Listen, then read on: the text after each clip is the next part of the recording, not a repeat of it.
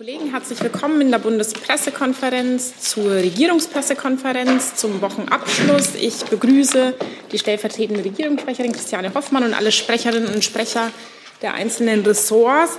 Wir haben heute eine ganze Reihe an Termin- und Reiseankündigungen. Ehe wir zu denen aber kommen, möchte ich einen neuen Sprecher des äh, Wirtschaftsministeriums begrüßen. Herzlich willkommen, Herr Grebe. Sie stellen sich vielleicht selbst vor und sagen ein paar Worte zu Ihrer Person, ehe wir dann inhaltlich eingehen. Ja, sehr gerne. Daniel Greve, freue mich sehr, heute hier zu sein und bin seit dem 1.9. im Sprecherteam des Bundesministeriums für Wirtschaft und Klimaschutz und freue mich sehr auf den Austausch. Bin aus der Fachebene in die Presse, Presseabteilung gewechselt und genau, dabei kann ich es auch schon bewenden lassen. Danke. Ja, herzlich willkommen auch von unserer Seite. Ich hoffe, Sie haben da schon ein Mitgliederverzeichnis liegen, dass Sie wissen auch, mit wem Sie es hier so zu tun haben. Dann können Sie sich immer schlau machen. Und dann beginnen wir wie immer freitags mit den Terminen des Kanzlers für die kommende Woche. Ja, ganz herzlichen Dank. Das ist dieses Mal ein wenig kürzer als auch schon. Ähm, der Bundeskanzler wird am Montag, dem 18. Dezember,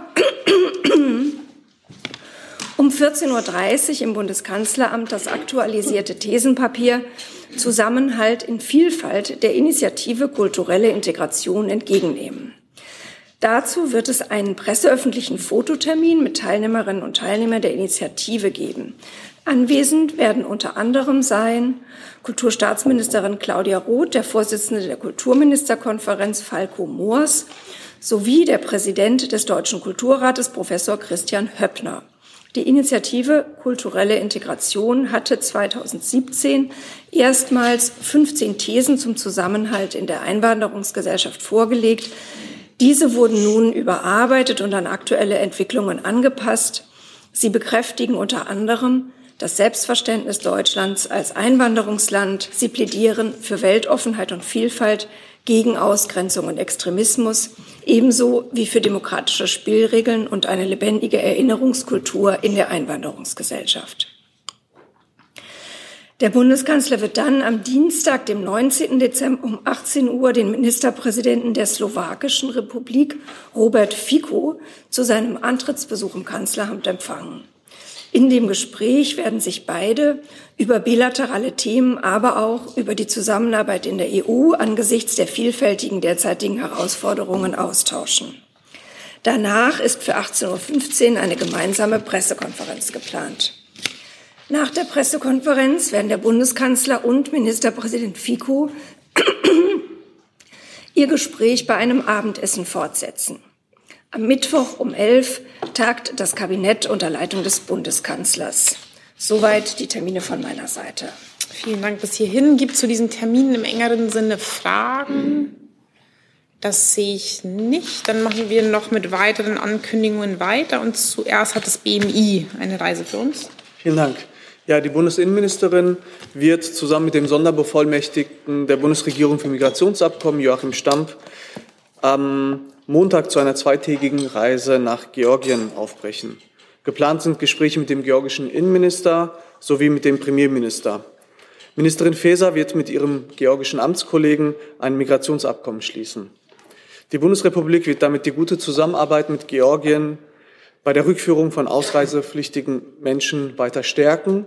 Und auf der anderen Seite wird mit dem Abkommen die Migration von Arbeitskräften gestärkt. Gibt es dazu Fragen? Ja, Herr Steiner. Ja, in dem Kontext. Ähm, ich würde gerne wissen, ob Sie bestätigen können, dass es einen entsprechenden Vor, ja, wie will ich sagen, Vorverhandlungsstand oder einen Verhandlungsstand mit dem Irak in dem Kontext gibt, was die Rücknahme von Ausreisepflichtigen angeht. Dazu kann ich sagen, dass die Bundesregierung mit verschiedenen Sprach äh, Staaten in Gesprächen über eine vertiefte Migrationszusammenarbeit ist. Und zu Einzelheiten solcher bilateralen Beratungen äußert sich die Bundesregierung grundsätzlich nicht, da in diesem Zusammenhang die Wahrung der Vertraulichkeit auf politischer Ebene entscheidend ist für den Schutz der auswärtigen Beziehungen der Bundesrepublik. Grundsätzlich kann ich sagen, dass das Ziel der Bundesregierung ist, irreguläre Migration zu reduzieren und legale Migration zu stärken. Und hierzu verfolgt sie einen vertrauensvollen partnerschaftlichen Ansatz mit ihren Gesprächspartnern. Ja, da kann ich Ihre Antwort so interpretieren, dass es kein fertiges Abkommen mit dem Irak gibt und es auch nicht, somit nicht zur Anwendung kommen kann. Die Zusammenarbeit mit dem Irak erfolgt im sogenannten vertragslosen Verfahren, entsprechend dem völkerrechtlichen Grundsatz, wonach jeder Staat verpflichtet ist, seine eigenen Staatsbürger formlos zurückzunehmen, wenn diese im Gastland über kein Aufenthaltsrecht verfügen. Das ist das, was ich dazu sagen kann.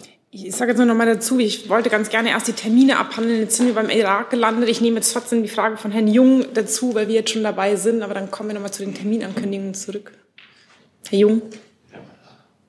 Ach so, das ist das falsche Mikro, pardon. Jetzt. Ja, da wird dann die Innenministerin die politische Lage in Georgien äh, ansprechen. Also es gibt ja äh, immer mehr Kritik auch von georgischen Oppositionellen, dass äh, die georgische Regierung in Richtung Russland, russisches System äh, äh, sich entwickelt. Äh, also wird sie konkret die Lage der Menschenrechte, äh, die Einschränkung der Pressefreiheit und die Korruption der Regierung ansprechen.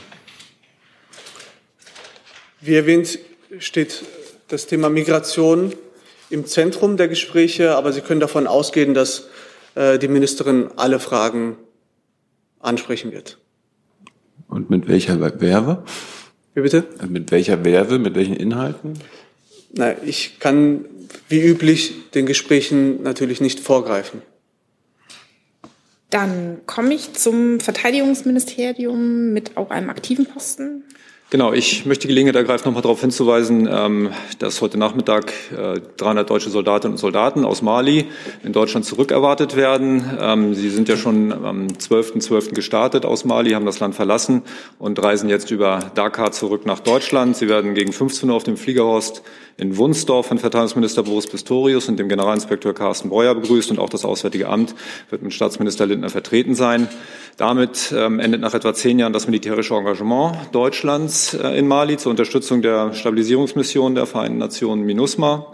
Ähm, zuletzt waren, das haben Sie ja alle auch ähm, berichtet, nicht zuletzt infolge der Putschereignisse im Land die politischen Voraussetzungen für einen sinnvollen Einsatz in Mali nicht mehr gegeben und das Ende des Einsatzes dort war die Konsequenz. Ähm, es sind ja auch schon Bilanzstücke dazu zu sehen und deswegen möchte ich noch mal in Erinnerung rufen, dass in den zehn Jahren des Einsatzes insgesamt drei deutsche Soldaten ihr Leben verloren haben und zwölf Soldatinnen und Soldaten äh, verwundet wurden. Die Bundeswehr hat damit unter schwierigen Bedingungen oft ähm, ähm, alle vom Parlament gegebenen Aufträge erfüllt und ihren Beitrag geleistet. Ähm, und vor allen Dingen, das ist für die letzte Phase anzumerken, hat die Truppe trotz aller Einschränkungen die ambitionierte Rückverlegung ähm, auch unter schwierigen Bedingungen sehr erfolgreich, sehr pünktlich gemeistert. Die Stabilisierung Malis und auch der Region Sahel bleibt natürlich ähm, im sicherheitspolitischen Interesse der Bundesregierung. Die Dokumente dazu kennen Sie ja auch und deswegen beobachten wir die schlechte Sicherheitslage und Bedrohungslage insbesondere in Nord- und Zentral-Mali weiterhin mit Sorge. Danke. Herr Steiner dazu? Herr Kollatz, ähm, können Sie uns etwas dazu sagen, inwieweit Gerät und Material in Mali verblieben sind nach dem Abzug? Also ähm, tatsächlich gibt es noch Transportherausforderungen. Wir haben noch Material, allerdings vor allen Dingen in Niamey stehen.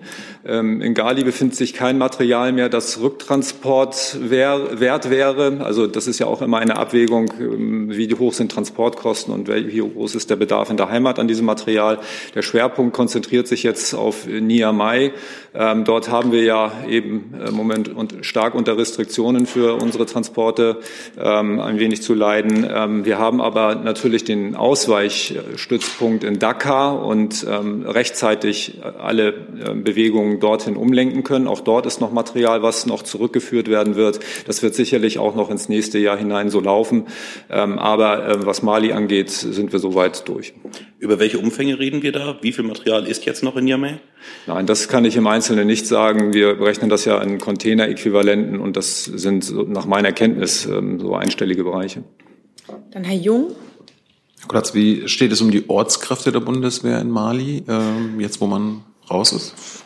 Ja, also ähm, die lokal Beschäftigten vor Ort ähm, unterliegen nach meiner Kenntnis keinerlei Bedrohung, ähm, zumindest wenn es um die lokal Beschäftigten der Bundeswehr geht. Ähm, ähm zuletzt hatte ich die Zahl 37 im Kopf, aber da schauen Sie bitte noch mal nach. Das Einsatzführungskommando ähm, veröffentlicht das ja. Wir ähm, äh, ich kann das nur noch mal unterstreichen, gehe nicht davon aus, ähm, dass hier eine Bedrohungslage vorliegt. Und ähm, war aus Ihrer Sicht der zehnjährige Einsatz im Rückblick ein Erfolg? der Bundeswehr? Ist das Land, die Sicherheitslage im Land äh, besser als vor dem Einsatz? Wie immer bei Stabilisierungseinsätzen ähm, ist die militärische Rolle nur ein Baustein ähm, zu einem solchen Einsatz. Das ist eine gesamtstaatliche Aufgabe, sogar international eine Aufgabe. Ähm, ich habe versucht, es anzudeuten. Die Bundeswehr muss sich auf das beschränken, was das Parlament ihr vorgibt. Und diese Aufgaben haben wir erfüllt. Hi, Tyler hier, Producer von Jung und Naiv. Ohne euch gibt's uns nicht. Jeder Euro zählt und ab 20 landet ihr als Produzenten im Abspann auf YouTube. Weiter geht's. Dann gibt es eine weitere Ankündigung von dem Auswärtigen Amt. Ja, ich darf ankündigen, dass Außenministerin Baerbock äh, am Montag, den 18. Dezember, nach Ruanda reisen wird. Sie wird dort äh, an der Eröffnung der ersten kommerziellen mRNA-Impfstofffabrik auf dem afrikanischen Kontinent teilnehmen. Äh, Sie wissen, dass die Stärkung der internationalen Gesundheitsarchitektur ein Kernanliegen der EU Global Gateway Initiative ist. Geplant ist auch ein Treffen mit ihrem ruandischen Amtskollegen Biruta.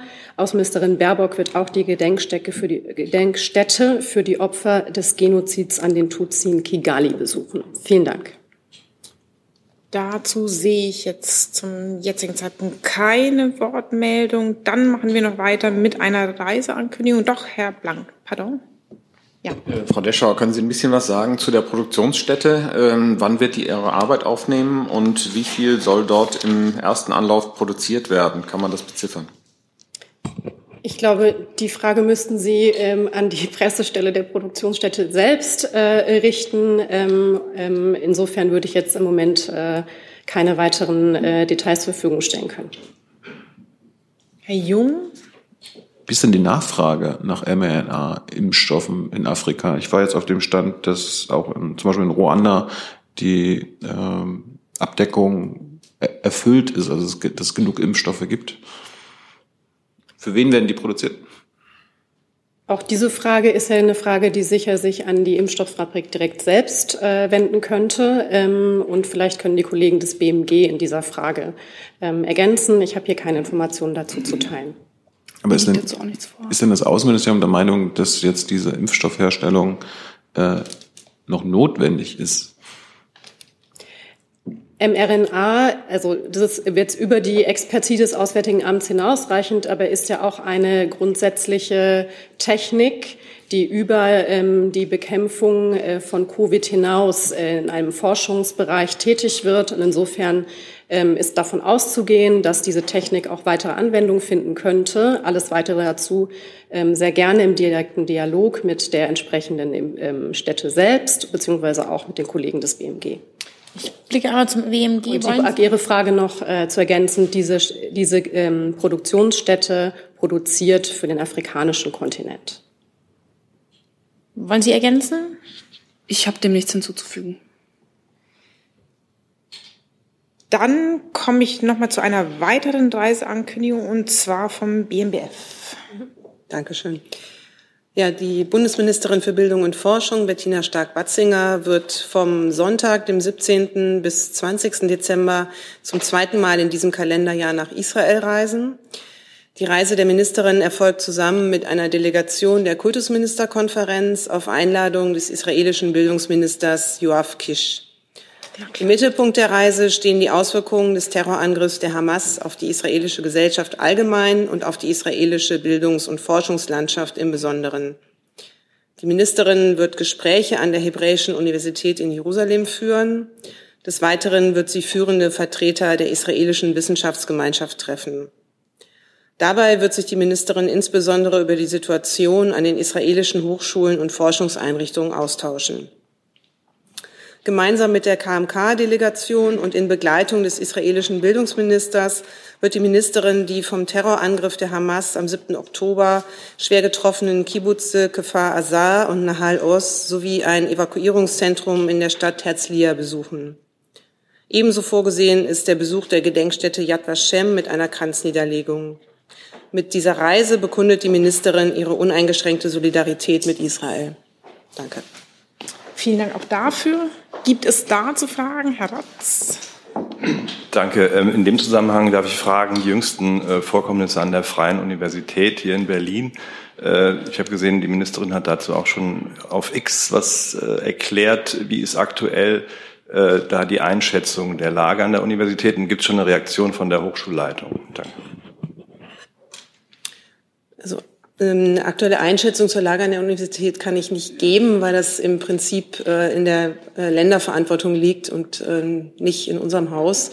Ähm, ob es eine Reaktion gibt der Hochschulleitung, das müsste ich nachliefern. Das habe ich im Moment keine aktuelle Kenntnis. Herr Jung? Gibt es einen Grund, warum die Ministerin äh, keine palästinensische Universität, zum Beispiel in der Westbank, besucht? Wird ja, glaube ich, auch mit deutschen äh, Mitteln mitfinanziert.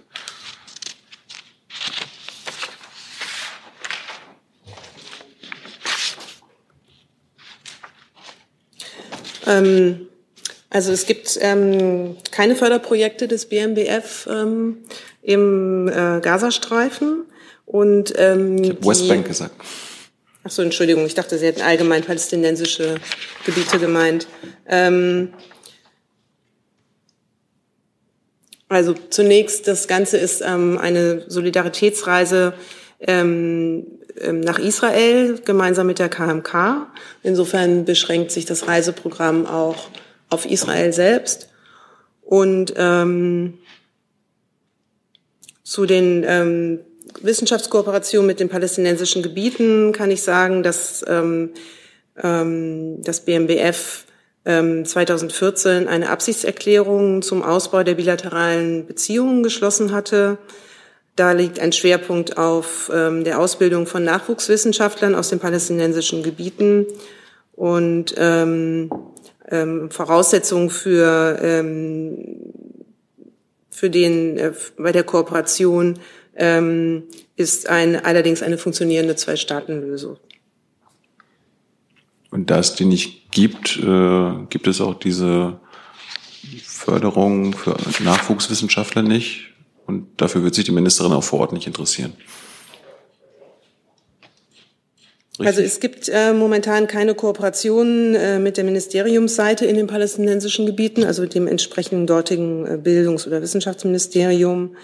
Ähm, und ähm, bei den laufenden Projekten in den palästinensischen Gebieten gibt es derzeit eine Zahlungssperre. Dann haben wir jetzt noch mal eine Nachreichung zum Thema mRNA-Impfstoffe. Genau, Herr Jung, ich kann für das BMZ noch ergänzen, ähm, äh, für die Einweihung der BioNTech-Anlage zur Impfstoffproduktion in Kigali äh, die das Auswärtige Amt erwähnte. Da wird auch unsere parlamentarische Staatssekretärin Frau Dr. Kofler teilnehmen. Ähm, ähm, sie wird als Vertreterin des BMZ an der Eröffnung der neuen BioNTech-Produktionsstätte in Kigali teilnehmen. Ähm, eine Lehre aus der Pandemie ist, die Versorgungssicherheit in Afrika zu stärken, damit der Kontinent bei künftigen Pandemien besser gewappnet ist unterstützt die Bundesregierung den Aufbau einer nachhaltigen Impfstoff- und Pharmaproduktion in Afrika. Deutschland trägt insgesamt mehr als 550 Millionen Euro, davon rund 500 Millionen Euro aus der deutschen Entwicklungszusammenarbeit. Zum Ziel der Afrikanischen Union bei, bis 2040 60 Prozent der in Afrika verbrauchten Impfstoffe auch dort zu produzieren, zum Beispiel durch Ausbildung von Fachkräften, den Aufbau nationaler Regulierungsbehörden und Schaffung von Rahmenbedingungen für unternehmerisches Engagement äh, produziert werden. Äh, danach hatten Sie auch gefragt, was, äh, was ist äh, Ziel vielleicht auch über die Corona-Pandemie hinaus. Produktion, äh, produziert werden äh, soll auch basierend auf der mRNA-Technologie der in der klinischen Erprobung befindliche Malaria-Impfstoff von BioNTech. Dabei handelt es sich um laufende neu zugesagte Projekte seit 2021, ähm, die in der Regel eine Laufzeit von drei bis vier Jahren haben. Ähm, die, das BMZ ähm, unterstützt äh, Ruanda als Standort der BioNTech-Anlage bei den Rahmenbedingungen für eine erfolgreiche Produktion. Dazu gehören vor allem die Ausbildung von Fachkräften, der Aufbau einer nationalen Regulierungsbehörde und die Schaffung günstiger Standortfaktoren für die Ansiedlung von Unternehmen der Gesundheitswirtschaft. Dazu eine Nachfrage. Ich glaube, Sie hatten jetzt 550 Millionen Euro Entwicklungsgelder für diese Sache äh, genannt. Wie viel davon fließt jetzt in die Taschen von BioNTech? Das ist ja die Fabrik. Ähm, wie gesagt, das, das äh, BMZ unterstützt jetzt direkt, ähm, vor allem bei der Schaffung der Rahmenbedingungen. Äh, beim Rest würde ich äh, gerne nochmal nachliefern. Danke. So, dann sind wir, glaube ich, mit den Nachfragen zu den Ankündigungen durch und ich komme zu einer vorangemeldeten Frage von dem Kollegen Zabotowski. Ja, hallo. Ich habe eine, eine Frage nach Grenzkontrollen zu Tschechien, Sprechen Polen. Sie ein bisschen direkter in das Mikro. Ja, ja, super. ja jetzt geht es? Ja, okay. super. Ja, meine Frage, äh, ich habe eine Frage nach Grenzkontrollen zu, äh, zu Polen, Tschechien und der Schweiz. Äh, für wie lange sollte die äh, Grenzkontrollen jetzt gelten? Bis 15. Februar oder noch länger? Äh, Die Bundesinnenministerin hatte sich am, äh, am Rande der Ministerpräsidentenkonferenz zu dem Thema äh, geäußert und erklärt, dass wir die Grenzkontrollen für mindestens zwei Monate verlängern werden und äh, weitere Details werden wir zeitnah verkünden können. Okay, ja, ich habe gedacht, dass äh, der Termin, äh, der, der endet äh, jetzt, oh, heute. Bin ich richtig dann? Bis, Also äh, zeitnah heißt sehr zeitnah. Also im Okay, Laufe des heutigen Tages werden wir weiter. in wenigen Stunden dann vielleicht so. Hm? Okay, in wenigen Stunden dann. Genau. Okay, alles klar, danke. Dann Herr Steiner. Ja, nur ganz kurz, Herr Atter, haben Sie aktuelle Zahlen für uns mitgebracht, wie es bei den Grenzkontrollen und deren Auswirkungen aussieht? Klar. Dann hätten wir die gerne, glaube ich. Also ich zumindest. Okay, ich kann Ihnen Zahlen nennen, immer mit der Einschränkung, das sind immer äh, äh, noch nicht qualitätsgeprüfte, vorübergehende Zahlen. Ähm, für den Zeitraum 16.10. bis äh, 10.12., das sind die aktuellsten Zahlen, die mir gerade vorliegen. Ähm, ich weiß nicht, welche Zahl, also das sind ziemlich viele, die ich jetzt dabei habe, welche für Sie besonders relevant sind, aber vielleicht die unerlaubten Einreisen erstmal an der deutsch-polnischen Landgrenze 3500, der deutsch-tschechischen 2950, an der deutsch-österreichischen 4700 und äh, der deutsch-schweizer Grenze 3450. Kurze Nachfrage dazu. Ähm, inwieweit sind das Zahlen, die über das hinausgehen, was vor der Einführung der, ich sag mal, stationären Grenzkontrollen tatsächlich äh, zu messen war? Es gab ja auch vorher schon Kontrollen im Hinterland und ähnlichem. Hat sich dadurch tatsächlich maßgeblich etwas verändert? Also ich kann sagen, dass ähm, die Zahl der unerlaubten Einreise äh, mit den äh, Grenzkontrollen zurückgegangen ist. Ähm, und vor diesem Hintergrund werden äh, die Grenzkontrollen ja auch ähm, verlängert. Ähm, ich habe Ihnen ja äh, genannt, auf welchen Zeitraum sich die Zahlen äh, beziehen und ähm, direkt äquivalente Vergleichswerte habe ich jetzt nicht parat. Das sind ja äh, dann müsste man gucken, auf wie viele Wochen man das runterrechnet. Aber grundsätzlich kann ich sagen, dass die Zahl der unerlaubten Einreisen zurückgegangen ist. Dann der Kollege in der Mitte.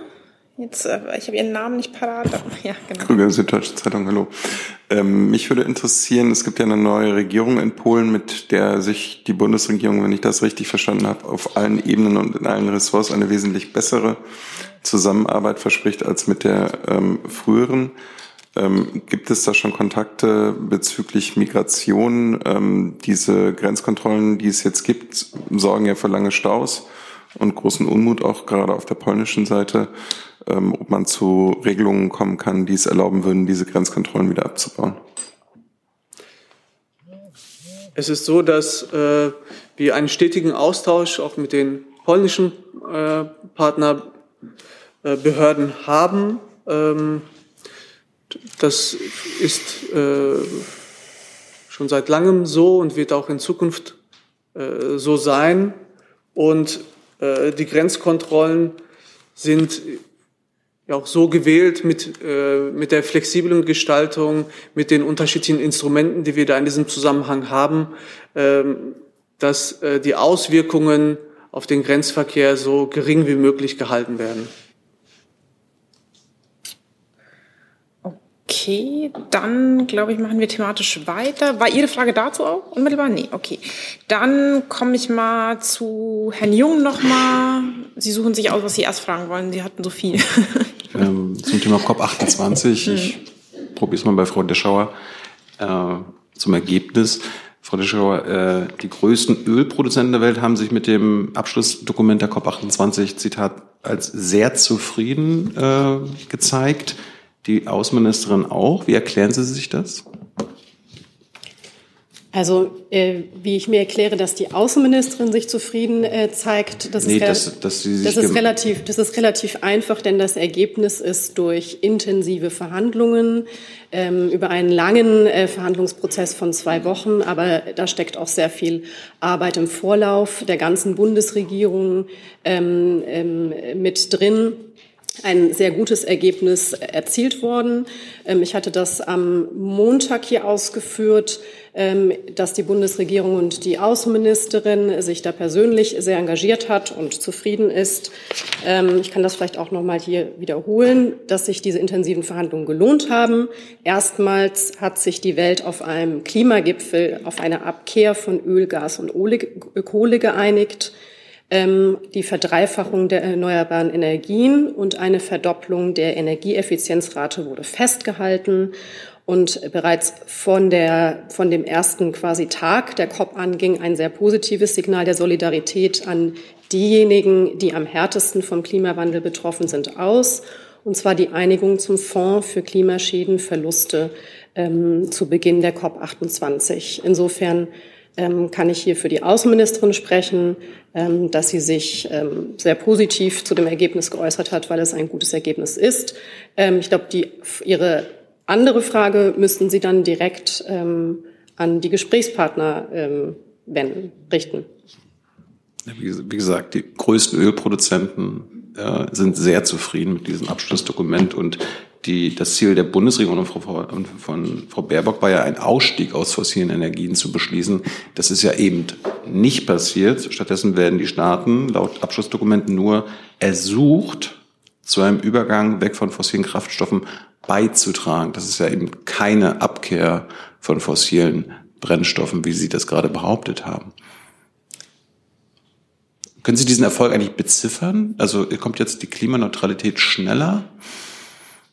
Also Herr Jung, ich wiederhole jetzt nicht nochmal, äh, wie, wie wir für die Bundesregierung, für die gesamte Bundesregierung diese Konferenz bewertet haben, ähm, sondern ähm, ich kann nochmal betonen, dass das Ergebnis ein großer Schritt war in Richtung ähm, Abkehr äh, von Öl, Gas und Kohle. Die überwältigende Mehrheit der anwesenden Teilnehmerstaaten ähm, hat sich dahinter gestellt, ähm, hat, diesen, hat diese Erkenntnis geteilt, äh, dass es Zeit ist, aus Öl, Gas und Kohle auszusteigen. Das spiegelt sich in dem Abschlussdokument hinreichend wider.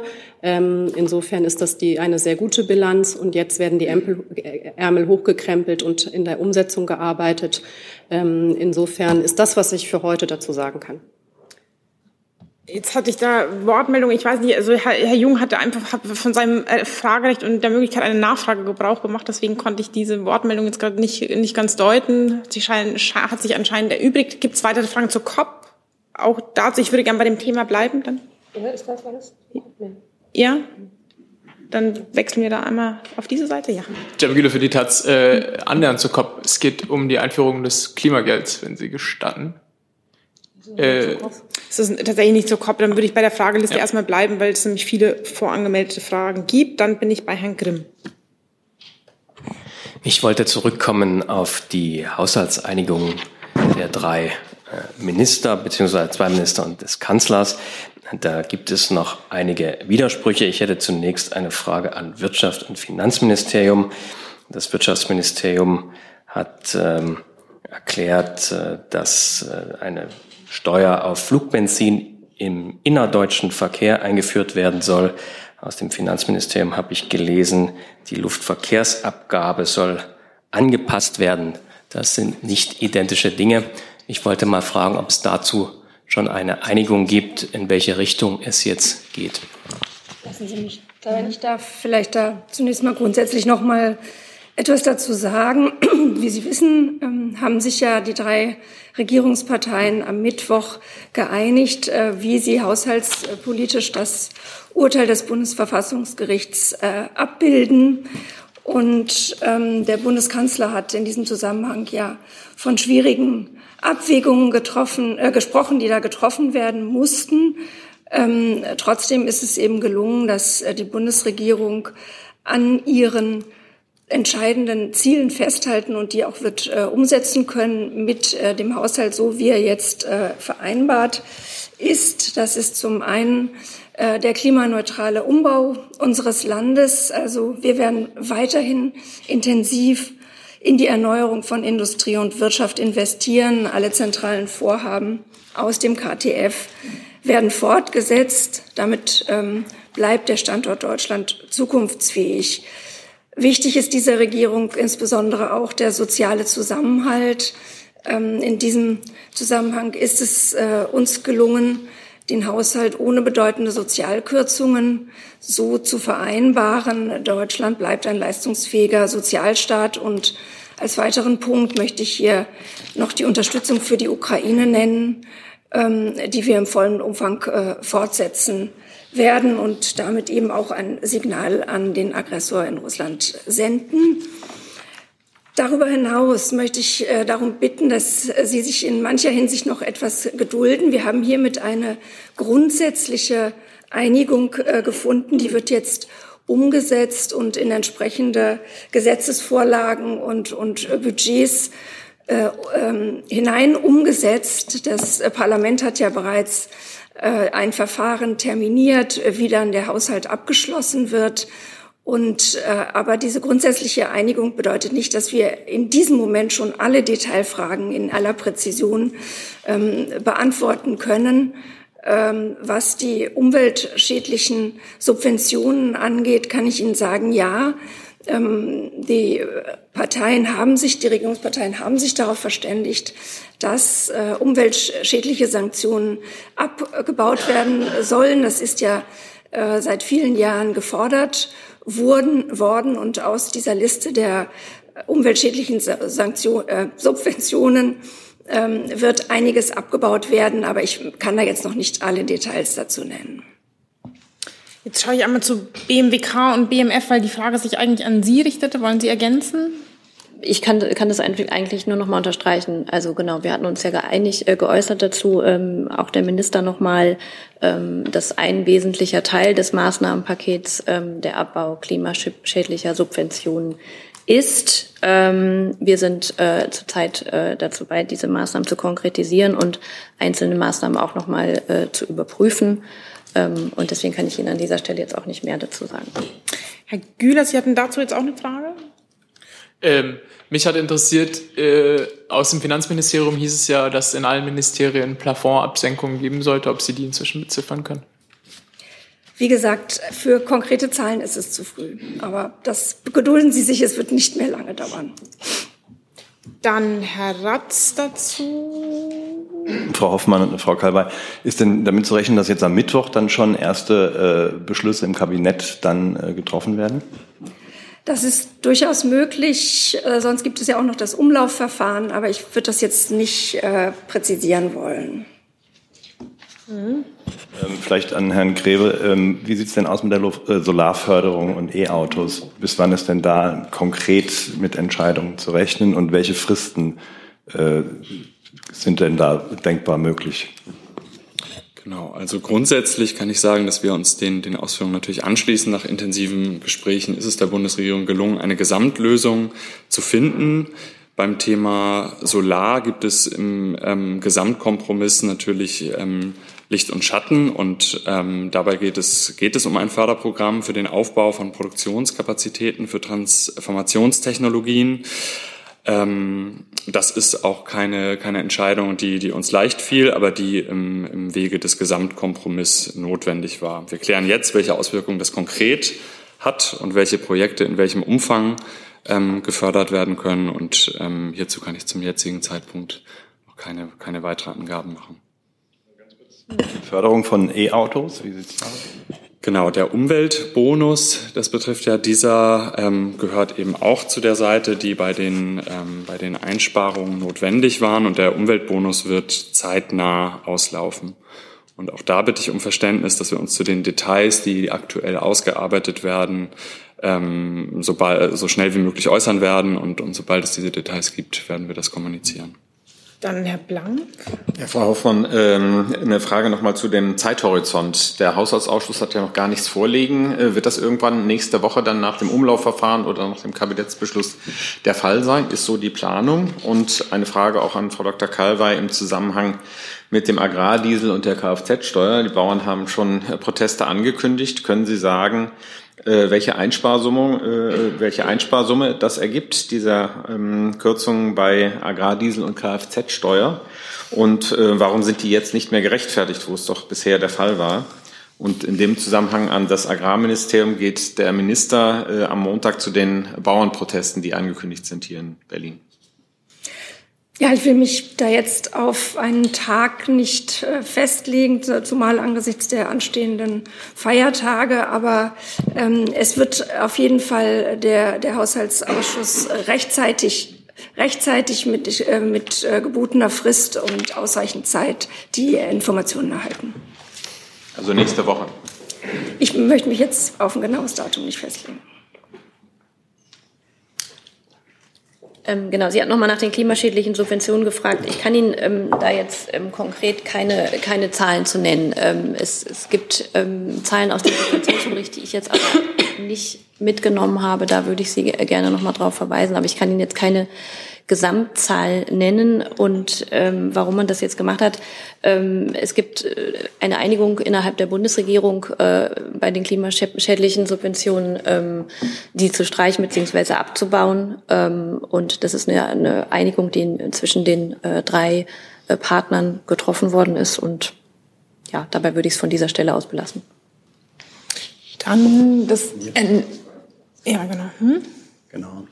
Ja, äh, danke für die Frage. Der Bundesminister hat sich ja schon deutlich geäußert, dass ähm, die Streichung der Agrardieselbeihilfe und der Kfz-Steuerbefreiung die deutsche Landwirtschaft unverhältnismäßig stark belasten würde und deren Wettbewerbsfähigkeit im internationalen Vergleich auch gefährdet. Ähm, ob er jetzt tatsächlich zur Demo geht am Montag, ähm, da kann ich Ihnen leider äh, hier im Augenblick nichts sagen. Da legen wir keine Informationen vor. So, dann Herr Grimm nochmal mit einer Nachfrage. Hm. Genau, ich wollte da nochmal etwas versuchen zu erfahren. Äh, Herr Greve, zum Umweltbonus. Wie ist denn die jetzige Regelung? Meiner Kenntnis nach sinkt der ab dem 1. Januar auf 3.500 Euro ab. Vielleicht können Sie noch mal den Ist-Stand schildern. Ähm, und ähm, was bedeutet das eigentlich für jemanden, der schon äh, ein Auto gekauft hat, aber noch nicht angemeldet? Also zu die, genau diesen Details kann ich mich äh, kann ich mich nicht äußern. Ich kann nur eben sagen, dass das eben ein ein Programm ist, was ähm, sowieso auslaufen sollte im kommenden Jahr und und dieses Auslaufen ähm, genau ist, ist eben wird wird vorgezogen und dazu werden wir zeitnah ähm, eine klare Kommunikation vorlegen. Nachfrage? Dann hätte ich mal noch eine Nachfrage an Frau Kalwey.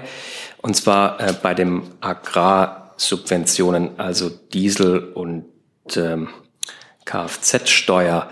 Ähm, Sie müssen ja dafür eigentlich auch das Energiesteuergesetz ändern. Soll denn das jetzt schon ab 1.1. gelten, dass die Subventionen wegfallen? Weil es wahrscheinlich relativ unwahrscheinlich ist, dass der Bundestag in den verbliebenen zwei Wochen noch das Energiesteuergesetz ändert. Oder ist es denkbar, dass das auch rückwirkend erfolgt? Wie gesagt, wir sind ja jetzt gerade dabei, die konkreten ähm, Punkte auszuarbeiten und dann auch entsprechend in äh, Gesetzentwürfe, beziehungsweise in dem Fall, äh, wenn bestehende Gesetze in einem laufenden Verfahren geändert werden, ist es, wäre es eine Formulierungshilfe, das an den Deutschen Bundestag ähm, dann ähm, zu überbringen. Ähm, ich kann Ihnen aber jetzt nicht konkret sagen, ähm, wie dann mögliche Regelungen konkret ausgestaltet sind. Herr Stein. Ich möchte noch mal einmal darauf hinweisen, dass der Zeitplan dann natürlich auch in den Händen des Gesetzgebers liegt. Also wir bemühen uns natürlich, das schnellstmöglich auszuarbeiten und äh, beim Deutschen Bundestag einzubringen und in die Ausschüsse. Aber der Zeitplan ist in den Händen des Gesetzgebers. Herr Steiner und dann Herr Krüger.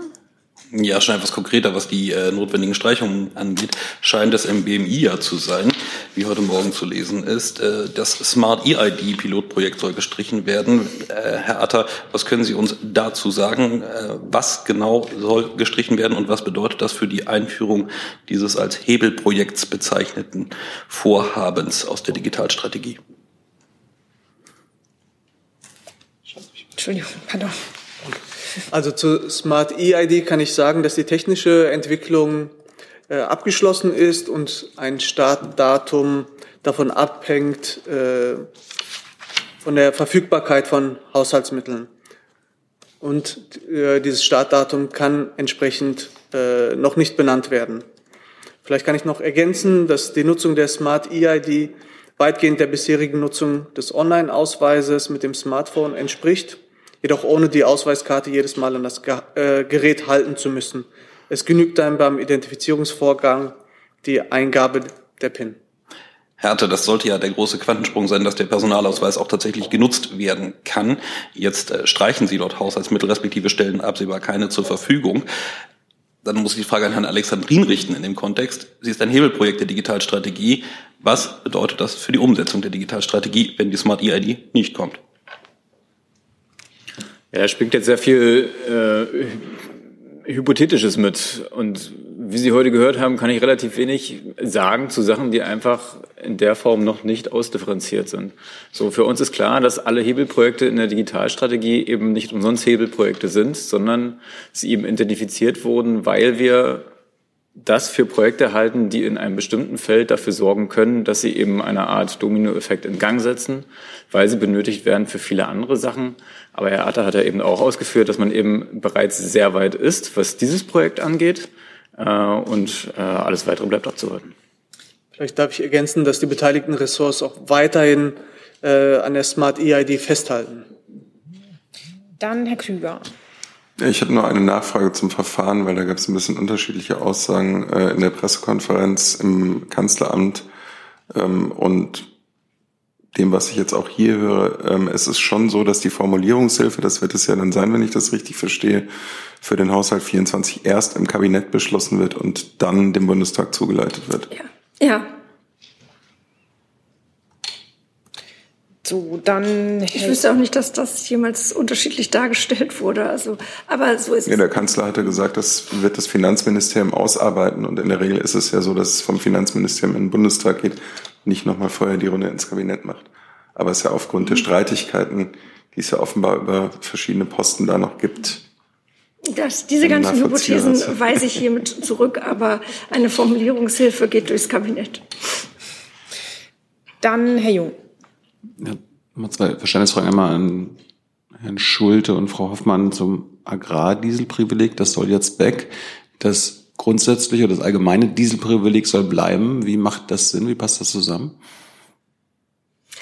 Ähm, wie ich eben schon gesagt habe, wir haben uns äh, entschieden, ähm, eine, eine Reihe von klimaschädlichen Subventionen abzubauen, die ich jetzt hier nicht alle aufzählen möchte, aber, aber das ist äh, eine Entscheidung, die sowohl dem Klima nützt, als auch jetzt in diesen äh, Haushaltsvereinbarungen nützlich ist. Und das ist der Grund für diese Entscheidung. Ich habe da nichts zu ergänzen. Ich muss bei dem Thema Agrardiesel wirklich auf BMF und BMEL verweisen und die haben sich ja schon eingelassen. Ich, ich frage Sie ja, weil das Umweltbundesamt immer wieder betont, wer das wer den Agrardiesel, äh, wer, wer das Agrardieselprivileg äh, streicht, muss dann auch das andere Dieselprivileg streichen. Äh, eine andere Verständnisfrage, Herr Alexandrin, können mit dem Ende des Umweltbonus für E-Autos die E-Auto-Ziele der Bundesregierung, also 15 Millionen E-Autos bis 2030 auf den Straßen beerdigt werden? Nein, das denke ich nicht. Wir werden weiter sehr ambitioniert dafür arbeiten, dass äh, wir in diesen oder dass wir diese Ziele erreichen. Herr Güler, das war auch noch zu diesem Kontext? Nee. Nee, dann Haushalt insgesamt, genau, da bleiben wir nochmal dabei. Herr Grimm, ich habe Sie gesehen. Jetzt Herr Güler. Äh, genau nochmal eine Frage an Sie, Frau Hoffmann, und vielleicht an das Arbeitsministerium. Sie hatten ja jetzt gesagt, ähm, es gibt keine größeren Sozialkürzungen, äh, aber es ist ja doch bekannt, dass bei der Arbeitsagentur, beim Arbeitsamt äh, 1,5 Milliarden gekürzt werden sollen. Da gibt es auch Kritik aus äh, dem Arbeitsamt daran, äh, von der Arbeitsagentur. Was sagen Sie denn da zu der Kritik? Ich würde Sie auch da noch mal einmal um Geduld bitten und äh, uns etwas Zeit geben, das genauer auszuformulieren. Grundsätzlich, ich will es äh, nicht Zahlen bestätigen, aber äh, grundsätzlich äh, ähm, wird das auch Teil sein. Aber was die Details betrifft, äh, würde ich dann gerne ein anderes Mal ausführen. Anderes Thema? Okay, gut. So, ich Jetzt verliere ich langsam den Überblick, aber wir kommen da schon durch. Jetzt bin ich bei dem Kollegen hier vorne einmal. Genau. Jens Thurau, Deutsche Welle. Dr. Atta, gestern sind ja drei ja, vermutliche Hamas-Kämpfer, weiß man nicht, oder Mitglieder hier in Berlin verhaftet worden, in anderen europäischen Ländern wohl auch einige Personen, in den Niederlanden, in Dänemark. Äh, was können Sie uns dazu sagen? Und heißt das, dass jedenfalls theoretisch die Gefahr bestanden hat, dass es auch Hamas-Anschläge in Deutschland und in Europa geben könnte? Ja, vielen Dank für die Frage. Grundsätzlich muss ich an die Generalbundesanwaltschaft verweisen, die die Hoheit über das Verfahren hat. Ähm, ich möchte nur darauf hinweisen, dass sich äh, Bundesinnenministerin Faeser gestern dazu geäußert hat. Ich darf das vielleicht hier kurz vortragen. Die Festnahme von vier mutmaßlichen Mitgliedern der Terrororganisation Hamas zeigt, dass unsere Sicherheitsbehörden äußerst wachsam sind und konsequent handeln. Wir haben die islamistische Szene im Visier. Der Schutz von Jüdinnen und Juden hat für uns höchste Priorität. Wir gehen mit allen rechtsstaatlichen Mitteln gegen diejenigen vor, die das Leben von Jüdinnen und Juden und die Existenz des Staates Israel bedrohen. Und für alle weiteren Fragen muss ich tatsächlich an die Generalbundesanwaltschaft verweisen. Okay, dann machen wir weiter bei dem Kollegen von Ihnen aus gesehen rechts hinten. Ja, ich hätte eine Frage zu Gaza-Krieg ähm, in, an, Frau Descher, äh, an Frau Descher oder an Frau Hoffmann. Ähm, in dem Krieg äh, in Gaza sind seit 7. Oktober fast 90 Journalisten getötet worden. Auch mein Kollege äh, Herr Sauer ist bei einer israelischen Bombardierung aus der Luft ums Leben gekommen. Die UNESCO hat zur transparenten äh, Aufklärung aufgerufen, aufgerufen. Unterstützt die Bundesregierung diese Forderung und wie beurteilt die Bundesregierung, dass so viele Journalisten in so kurzer Zeit ähm, getötet wurden? Ja, lassen Sie mich zunächst äh, sagen, dass wir natürlich das sehr bedauern, wenn dort Kollegen oder überhaupt äh, Journalistinnen und Journalisten äh, Opfer dieses Krieges werden. Ähm, und wir unterstützen natürlich in jeder Form, dass aufgeklärt wird, was da vorgegangen ist. Und vor der Schau. Das kann ich, das kann ich äh, fürs Auswärtige Amt nur unterstützen. Ähm, Pressefreiheit ist ein extrem hohes Gut, ähm, das gewährleistet sein muss, auch unter sehr schwierigen Umständen und entspricht die Aufklärung ähm, entsprechender Vorfälle, ähm, die wir sehr bedauern, ähm, ist ebenfalls von Seiten des Auswärtigen Amts, wie die stellvertretende Regierungssprecherin bereits erwähnt hat, ähm, sehr wichtig. Ähm, wer soll die Aufklärung führen aus Ihrer Sicht? Das sollte umfassend passieren und ich gehe davon aus, äh, dass auch die israelischen Behörden dem nachgehen werden. Dann Herr Jung dazu und dann Herr Krüger dazu auch. Frau Hoffmann, Frau, Frau Hoffmann, Frau Deschauer, äh, Sie werden ja mitbekommen haben, dass die israelische Regierung, äh, Herr Netanyahu, äh, dem US-Präsidenten öffentlich widersprochen haben in Sachen Zwei-Staaten-Lösung. Also Herr Biden hat ja nochmal gesagt, Zwei-Staaten-Lösung ist genauso wie die, die, äh, das Ziel der Bundesregierung auch das Ziel der äh, US-Administration. Äh, Netanyahu hat ihm eine Absage erteilt. Auch andere äh, Teile der israelischen Regierung haben jetzt klipp und klar gesagt, es wird keinen palästinensischen Staat geben. Also sie haben Nein zur Zwei-Staaten-Lösung gesagt. Wie beurteilt die Bundesregierung diese Abkehr des israelischen Partners? Wir sind weiterhin der Überzeugung, dass die Zwei-Staaten-Lösung der beste, der einzig gangbare Weg ist, um zu einem dauerhaften Frieden und zu einer Lösung dieses Konflikts in der Region zu kommen. Und wir werden auch weiterhin daran arbeiten, dieses, äh, dieses Projekt zu verfolgen und, und in diese Richtung das umzusetzen. Das ist mir ja klar, aber die israelische Regierung will das nicht mehr. Haben Sie darauf keine Reaktion? Ich habe ja darauf reagiert, indem, indem die Bundesregierung ist der Meinung, dass die Zwei-Staaten-Lösung äh, der richtige Weg ist. Und das werden wir auch weiterhin in unseren Gesprächen mit den israelischen Partnern natürlich vertreten. So, wir bleiben noch beim Kontext Nahost. Herr Krüger. Ähm, ja, es ist ja in den vergangenen Stunden im Roten Meer offenbar ein deutsches oder einer deutschen Reederei gehörendes äh, Containerschiff äh, mit einer Drohne angegriffen worden. Ähm, deswegen würde mich interessieren, ob das Auswärtige Amt oder das BMVG oder auch die Regierungssprecherin eine Einordnung dazu haben und ähm, ob die Bundesregierung bereit ist, sich an der von den USA geplanten maritimen äh, Koalition zur Absicherung des, äh, der Handelsschifffahrt in äh, diesem Seegebiet zu beteiligen. Ich kann vielleicht ganz kurz etwas äh, zu dem Vorfall ähm, sagen. Wir kennen ebenfalls die ersten Pressemeldungen über den Angriff auf die Al-Yashra. Ähm, äh, so heißt dieses Schiff. Ähm, eigene Erkenntnisse, die ich jetzt hier mit Ihnen teilen könnte, habe ich nicht oder liegen hier nicht vor.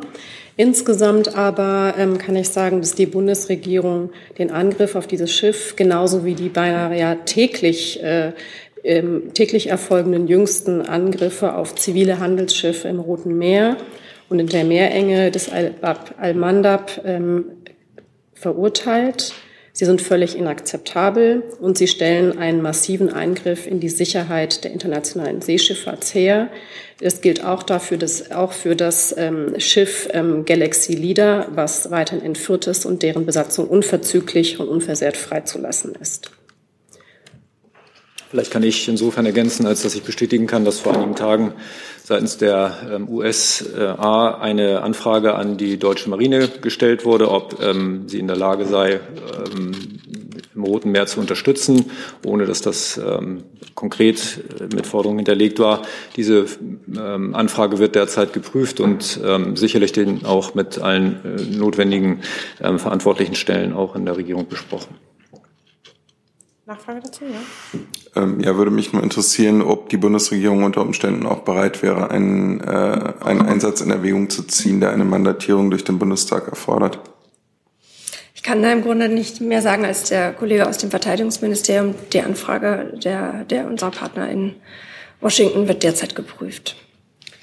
Dann bin ich noch bei dem Kollegen von Ihnen aus gesehen rechts hinten. Ich wollte noch mal ähm, an die Frage zurückkommen. Sie haben ähm, äh, gesagt, dass Israel dazu beitragen kann äh, zur Aufklärung äh, der Mordern oder der äh, Bombardierung, wo äh, Journalisten getötet worden sind. In der Vergangenheit äh, hat es zur äh, Aufklärung von äh, israelischer Seite Kritik gegeben aus verschiedenen Seiten. Äh, vertrauen Sie der israelischen Seite äh, diese äh, den Tod von Journalisten aufzuklären?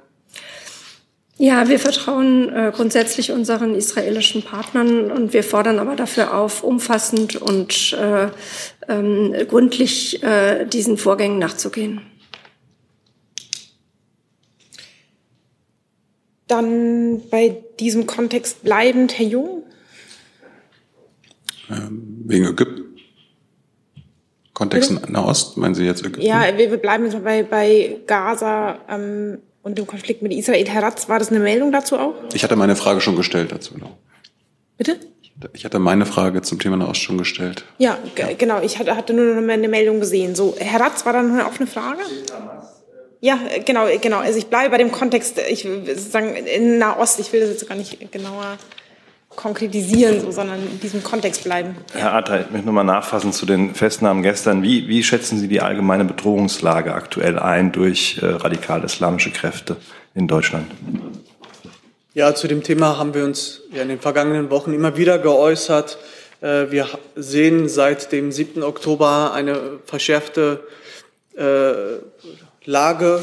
Die Sicherheitsbehörden beobachten insbesondere die islamistische Szene sehr genau. Davon zeugen ja auch äh, diverse Maßnahmen. Wir haben es mit einem hohen Emotionalisierungspotenzial zu tun und ähm, müssen äh, natürlich entsprechenden Gefährdungen äh, entgegentreten. Hm, Nachfrage, ja. Es gab ja auch äh, Festnahmen in Dänemark. Stehen die in unmittelbaren Zusammenhang mit den Festnahmen in Deutschland und in den Niederlanden? Und wie beurteilen Sie die Zusammenarbeit auf europäischer Ebene zwischen den Sicherheitsbehörden? Da muss ich noch mal darauf verweisen, was ich vorhin gesagt habe. Alles in diesem Zusammenhang äh, müsste an die Generalbundesanwaltschaft gerichtet werden. So, dann Herr Krüger, noch eine offene Frage zu dem Kontext, ja? Ja, da kommt jetzt wahrscheinlich die gleiche Antwort von Herrn Dr. Atta. Ähm, äh, der GBA hat in seiner Pressemitteilung ähm, zweimal die Staatsangehörigkeit genannt und zweimal von Personen, die in Libanon äh, geboren sind, gesprochen. Können Sie diese unterschiedliche Darstellung aufklären? Müssen Sie bitte auch an die Generalbundesanwaltschaft äh, richten, die Frage. So. Herr Berding, war das dazu auch? Äh, Drohnenangriffe im Roten Meer. Ja, dann machen wir da weiter. Also ich würde gerne wissen, ob es ähm, Erkenntnisse gab, dass ähm, es schon Drohungen gab gegen deutsche Schiffe im Vorfeld, ob es Hinweise gab, ob es vielleicht auch Gespräche gab mit deutschen Rädern äh, über Verhaltensweisen, über ähm, Empfehlungen sozusagen was jetzt diese äh, Fahrt im, im, im Roten Meer betrifft. Ich habe dazu keine Informationen. Das Auswärtige Amt auch nicht, aber ich glaube, die Frage richtet sich tatsächlich auch gar nicht unbedingt an uns.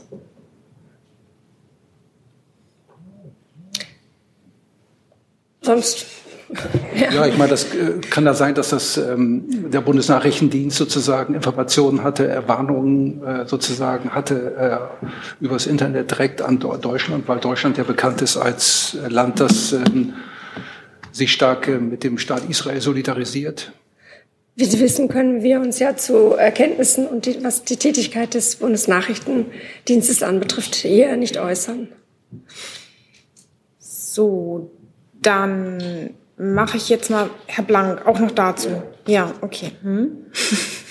Ja, Entschuldigung, aber es glaub, geht, glaube ich, nicht ähm, ähm, um die Frage, ob man sich jetzt zu den Erkenntnissen des BND äußert, sondern um die allgemeine Frage, ob die deutsche Bundesregierung, welches Ministerium auch immer, möglicherweise auch das Wirtschaftsministerium, sich an die Räder wendet und sagt, da werden seit äh, Wochen im Prinzip ähm, Frachtschiffe angegriffen und was könnt ihr dagegen tun oder wie könnt ihr euch schützen? So, das ist die Frage. Ja, wie gesagt, das ist weder an das Außenministerium noch an das Kanzleramt, glaube ich, die richtige Frage. Ich, würde also ich weiß nicht, ob da das, das äh, Verteidigungsministerium ähm, wahrscheinlich auch nicht, aber das äh, Wirtschaftsministerium könnte ja vielleicht sagen, äh, wir haben mit den Rädern schon Kontakt aufgenommen oder auch eben nicht.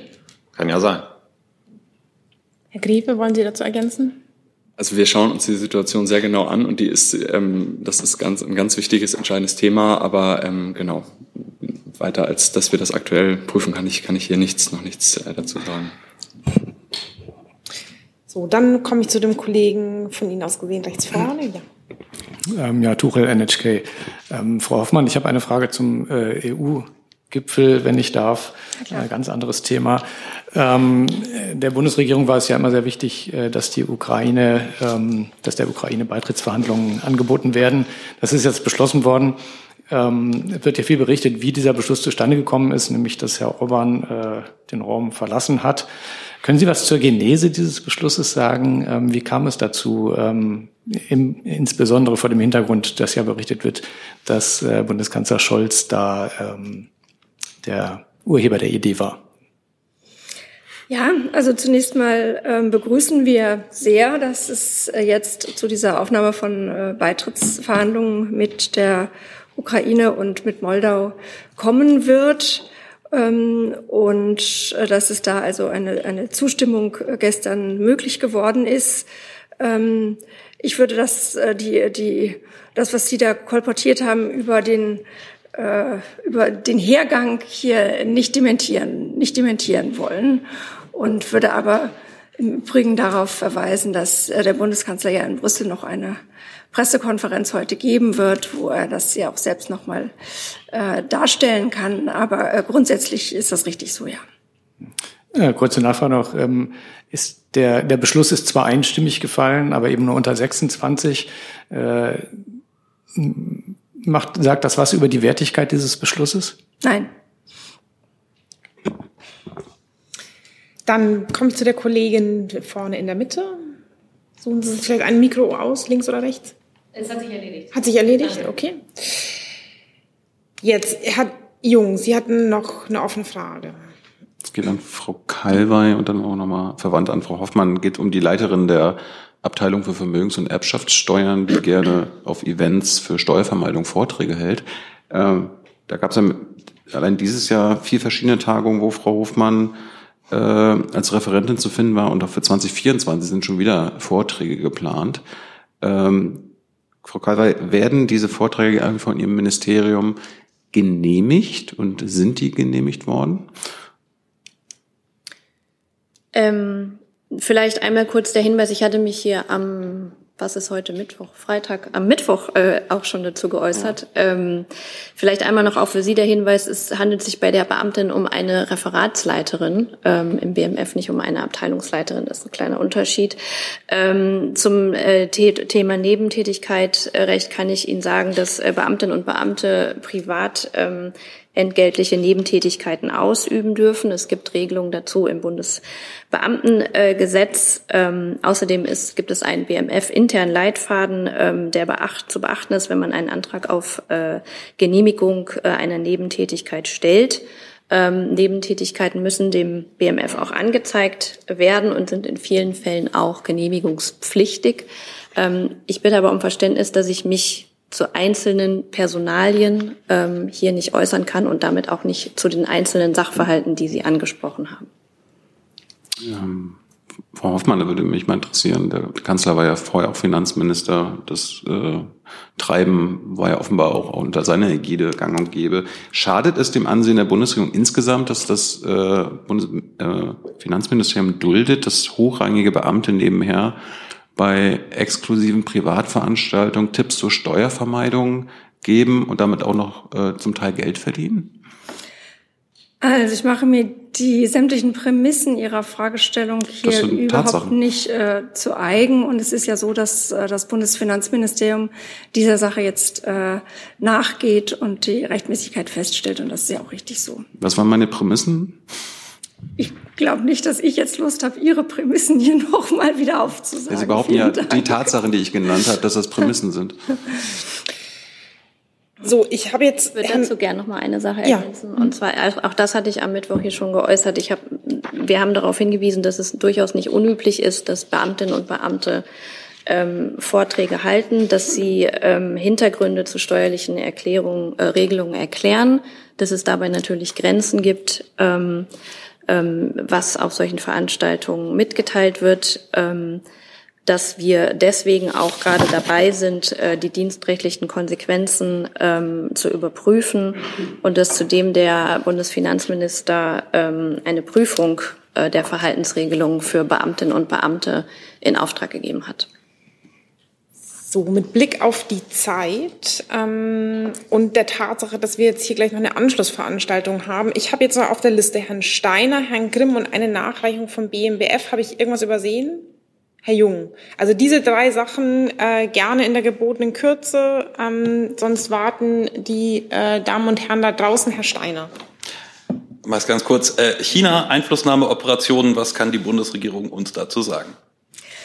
Ich, äh, ich, ich kenne die Presseberichterstattung, auf die sich das bezieht und muss es leider auch ganz kurz machen, äh, weil es da ja auch um nachrichtendienstliche Angelegenheiten geht und dazu kann ich nichts sagen. Ich habe keine eigenen Erkenntnisse dazu oder die Bundesregierung hat keine eigenen Erkenntnisse dazu, die sie an dieser Stelle teilen könnte. Dann kurze Nachfrage an Herrn Atter, zuständig für den Verfassungsschutz unter anderem. Ähm, wie beurteilt das BMI mit seinen nachgeordneten Behörden momentan die Gefährdungslage durch chinesische Akteure, wie sie in Presseartikeln beschrieben wurden? Ich kann es auch nur ganz kurz äh, machen äh, und darauf hinweisen, dass wir äh, Einflussnahmen äh, genau beobachten, aber darüber hinaus kann ich nichts beitragen jetzt aktuell. Dann Herr Grimm. Meine Frage richtet sich an Herrn Greve. Und zwar geht es um den Heizungsbonus. Da liegt noch keine Förderrichtlinie vor. Ein Teil der Einigung ist, dass der sogenannte Speedbonus, also ein Zuschlag für Leute, die sich schnell entscheiden, eine Wärmepumpe oder klimafreundliche Heizung einzubauen, wegfallen soll. Können Sie sagen, wie hoch die Fördersumme dann noch sein wird? Also was ich sagen kann, ist, dass die Unterstützung beim Heizungstausch kommt und die Bürgerinnen und Bürger werden weiterhin im großen Umfang finanziell unterstützt. Und ähm, die beim Beschluss des GEG e versprochene Förderung wird vollumfänglich kommen. Ähm, was die zusätzlichen Maßnahmen angeht, die im Rahmen des Baugipfels Ende September vereinbart wurden und die nur einen Teil der BEG-Förderung ausmacht, wird teilweise gekürzt. Und dazu gehören eben ähm, die Aufstockung beim Geschwindigkeitsbonus oder beim Sanierungsfördersatz. Aber was ich hier ausdrücklich sagen möchte, die Wärmewende wird weiter konsequent und sozial ausgewogen gefördert. Ähm, es bleibt dabei, dass Fördersätze von bis zu 70 Prozent gelten und ähm, genau die, die versprochene Förderung des GEG e von der BEG kommen wird. Hey Leute, der heutige Supporter dieser Sendung ist ihr alle. Und ihr alle seid die beste Unterstützung für unabhängigen, kommerzfreien Politikjournalismus auf dem Publikumsmarkt. Und darum bin ich ein Fan davon. Also ein Fan von euch. Macht weiter so. Per PayPal oder Überweisung. Danke dafür und jetzt geht's weiter. Dann Herr Jung. Ja, Frau Deschauer, nochmal Thema Ägypten. Da, da gab es ja diese Woche sogenannte Wahlen. Ähm, also ähm, der ägyptische Diktator wird offenbar wiedergewählt, aber das Ergebnis steht da noch nicht fest. Ist dann aber aus Ihrer Sicht, sind diese Präsidentschaftswahlen fair und frei gewesen? Herr Jung, die Präsidentschaftswahlen in Ägypten laufen und das Ergebnis wird meiner Kenntnis nach am 18.12. Ähm, offen, ähm, offenbart. Ähm, und entsprechend dessen kommentieren wir laufende Prozesse nicht. Also der, der Wahlvorgang ist beendet. Das Ergebnis steht noch nicht fest. Darum wir frage ich ja jetzt ja nach, dem, nach der Wahl, ob diese fair und frei sind. Wir kommentieren als Bundesregierung laufende Prozesse äh, nicht. Äh, wir warten auf das Ergebnis am 18.12. Und dann haben wir noch eine Nachreichung vom BMWF. Sie haben schon gewechselt, wunderbar. Genau, vielen Dank. Ähm, ja, Sie hatten ja gefragt, ob es eine Reaktion der FU äh, gäbe zu dem Tweet unserer Ministerin. Ähm, und da wollte ich Ihnen jetzt noch äh, nachreichen. Ähm, uns ist ein persönlicher Tweet des Staatssekretärs für Wissenschaft und Forschung des Landes Berlin, Dr. Henry Marx, von gestern ungefähr 18 Uhr bekannt. Und diesen Tweet hat der Präsident der FU Berlin, Professor Ziegler, retweetet.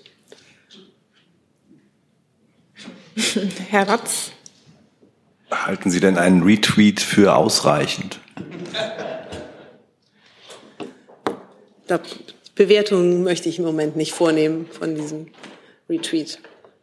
Ich wollte gerne dann noch kurz ergänzen, weil ich da, glaube ich, mich etwas missverständlich ausgedrückt hatte, noch äh, zu einem anderen Punkt, nämlich ähm, der ähm, Absichtserklärung zwischen äh, unserem Haus und dem palästinensischen Ministerium für Bildung und Hochschulen von 2014 ist es nicht so, dass eine Zwei-Staaten-Lösung Voraussetzung für ähm, äh, die Wissenschaftskooperation war, sondern ähm, es wurde festgehalten, dass ein Beitrag zum wissenschaftlichen Kapazitätsaufbau in den palästinensischen Gebieten geleistet werden soll. Und dies ist eine Voraussetzung für ein funktionierendes Gemeinwesen und damit letztlich für eine funktionierende Zwei-Staaten-Lösung. Das war der Stand von 2014. Das wollte ich nur noch klären.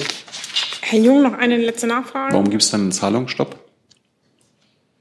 Der Zahlungsstopp, äh, die Zahlungssperre betrifft ähm, ähm, sozusagen alle Forschungskooperationen mit den palästinensischen Gebieten im Moment. Das hat jetzt nicht direkten Zusammenhang mit dieser Erklärung von 2014. So, nachdem ich jetzt hier schon dezente Hinweise bekomme, dass wir zum Schluss kommen ähm, müssen, danke ich für Ihr, für Ihr Kommen und wünsche einen guten Ausklang dieser Woche.